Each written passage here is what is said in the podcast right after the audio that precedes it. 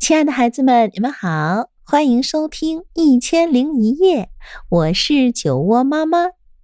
在喜马拉雅，你可以来搜索“酒窝之音”，关注我。那今天我将为你带来臭毛病。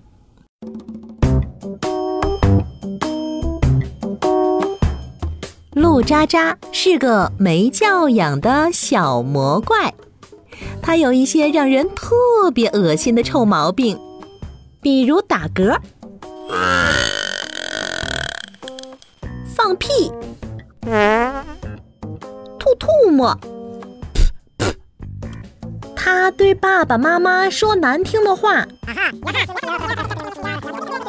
要是不随他的意，就大喊大叫、乱踢乱闹。该吃饭的时候不吃饭，还说就算饿着也不吃爸爸妈妈做的饭，然后又拼命的往嘴里塞巧克力，一直吃到想吐。他偷偷拿走小宝宝的玩具，揪人家小姑娘的小花辫儿。最让人头疼的是，他的同学也都学他的样子。他们认为做个像陆渣渣这样的小魔怪真是酷毙了。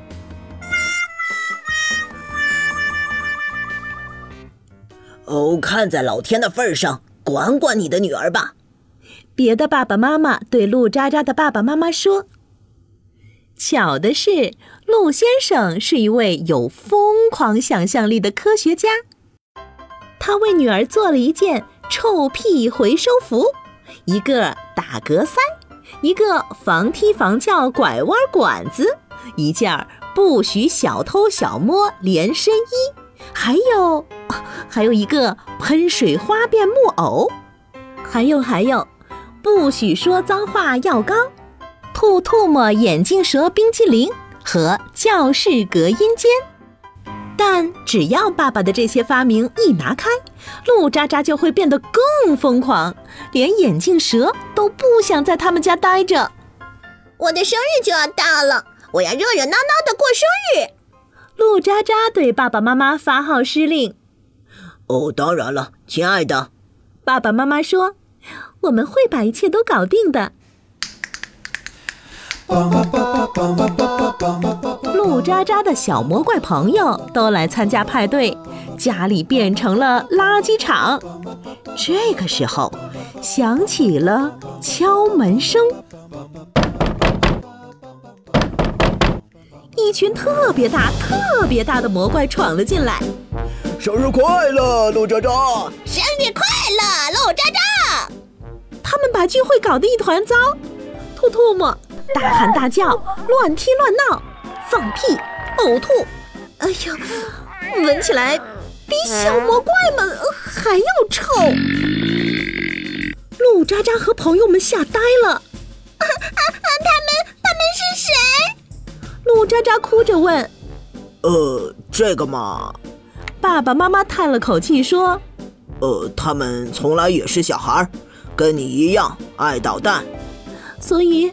长大后就变成大魔怪了。大魔怪们把生日会上所有的食物吃得一干二净，离开的时候还把陆渣渣的礼物一扫而光。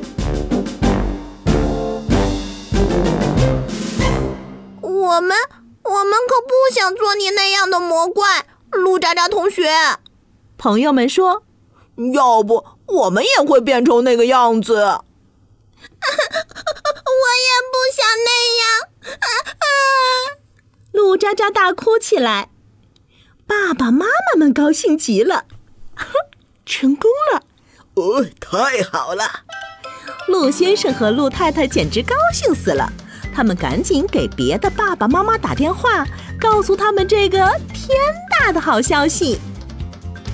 可是那些爸爸妈妈们呢？他们已经开始狂欢了，因为。他们的模块计划成功了。就这样，鹿渣渣变成了一个有教养的小天使。好了，可爱的孩子们，今天的故事啊就到这里。如果你喜欢我讲的故事，欢迎搜索订阅“酒窝之音”，酒窝妈妈在那里等着你。晚安喽。